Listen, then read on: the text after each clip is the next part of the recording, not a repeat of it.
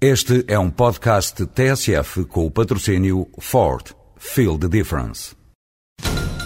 Senhores ouvintes, estamos à espera do verdito. O júri vai comunicar a decisão? Já está. A decisão foi tomada. O Ford S-Max foi considerado o carro do ano de 2007. Ford S-Max. Sinta a diferença. O júri sentiu. Ford. Feel the difference. Era uma vez uma ponte que não havia. A Ponte do Diabo. Primeiro quadro. Antes de mais, diga-se que o cenário da história de hoje traz com ela uma atualidade gritante em vários tons, sobretudo na parte geográfica, pois o rio Alfosqueiro, Alfosqueiro com U, não é com O, existe mesmo. É um afluente do rio Águeda e corre pelas faldas agrestes da bela Serra do Caramulo. Postas as coisas neste pé, neste pé de mapa, conta a lenda que há muitos, muitos anos vivia nas imediações, precisamente do rio Alfosqueiro, determinado indivíduo cujo nome se perdeu, mas também não faz falta nenhuma, um ricaço avarento, até não poder ser mais, como acontece, perdão que disparate, como acontecia nesses remotos tempos. Sucede, pois, que o energúmeno em questão nem sequer escondia de ninguém e era mesmo milionário, com a dúvida sobre se a palavra milionário já existiu ou não, para o caso tanto faz, ou seja, tinha dinheiro a rodos. Ponto final. A Ponte do Diabo. Segundo quadro. Ora, o nosso Sovina da história possuía largas propriedades em ambas as margens do tal rio Alfosqueiro. À vista desarmada, parecia manso que nem um cordeirinho o rio Alfosqueiro. Até nem é muito largo, mas é fundo, fundo de do rio. O que irritava o nosso ricaço avarento era forçado a ir dar uma grande volta até uma única passagem por onde conseguia atravessar a val.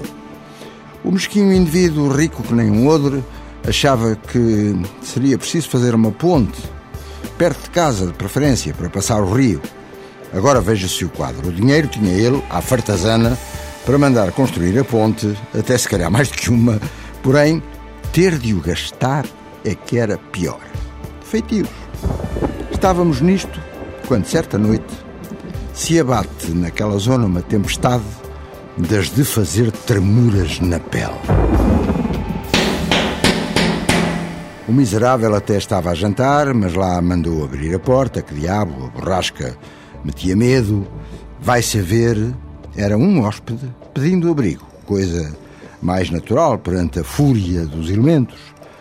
Convidam-no a sentar-se à mesa quando o dono da casa resolve desabafar com ele acerca do magno problema do magno problema daquela inquietação sem fim nem remédio. Vai daí, com a maior das calmas, o recém-chegado vira-se para o dono da casa e trata de o sossegar. Amigo, não se amofine. Eu até o compreendo. Não me diga o amigo que é construtor.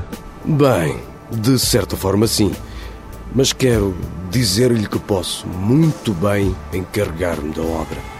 Tenho ao meu serviço legiões de empregados. A Ponte do Diabo. Terceiro quadro. O hospedeiro, incauto, logo viu que estava diante de alguém muito mais poderoso do que ele. Mas só tinha ouvidos para a criatura. A minha ideia é esta, amigo. Eu faço-lhe a ponte. Fica pronta na noite de Natal.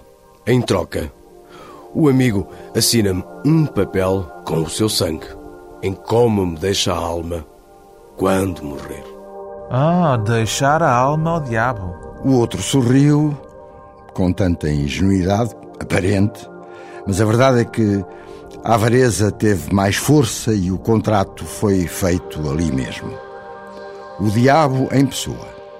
Terminou calmamente o jantar. Já a tempestade tinha amainado e, sorridente como entrara, abalou.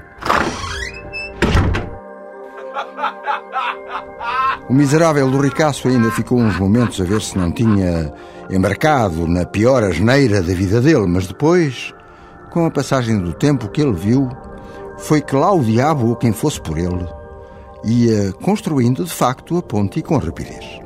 O Sovina rondava o local da obra disfarçadamente, cada vez com mais medo de ter de, na hora da morte, entregar a alma a semelhante tenebrosa criatura, não falava do assunto a ninguém.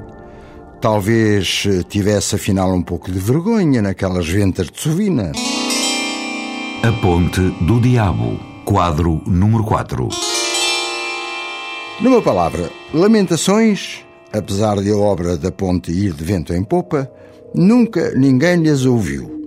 Até que certo dia, quando se encontrava precisamente à vista da construção, lhe aparece uma mulher, já com alguma idade, que não era daqueles lados por certo, ele pelo menos não a conhecia, e apeteceu-lhe desabafar com ela a pesadíssima angústia.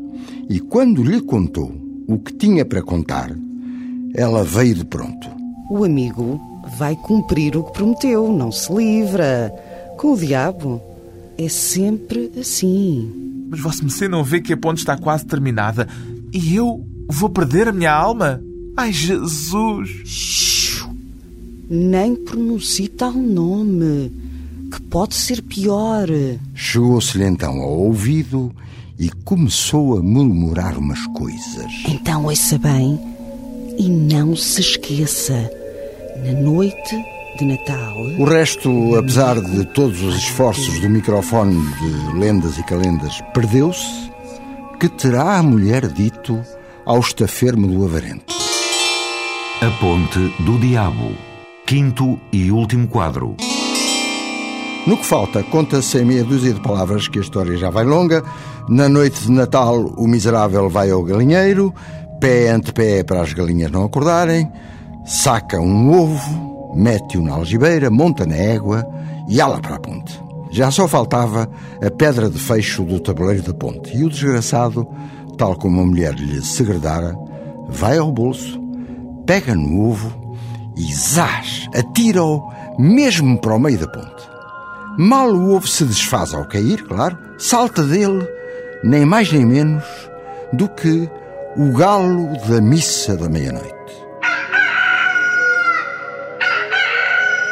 Especula-se sobre que, afinal, o diabo estaria ali por perto, do outro lado do rio. Quando ouviu aquilo, terá fugido a sete pés. A lenda não especifica se, na hora da morte, a alma do estafermo ricaço terá ido, de facto, parar ao inferno. O mais certo é que deve ter ido mesmo.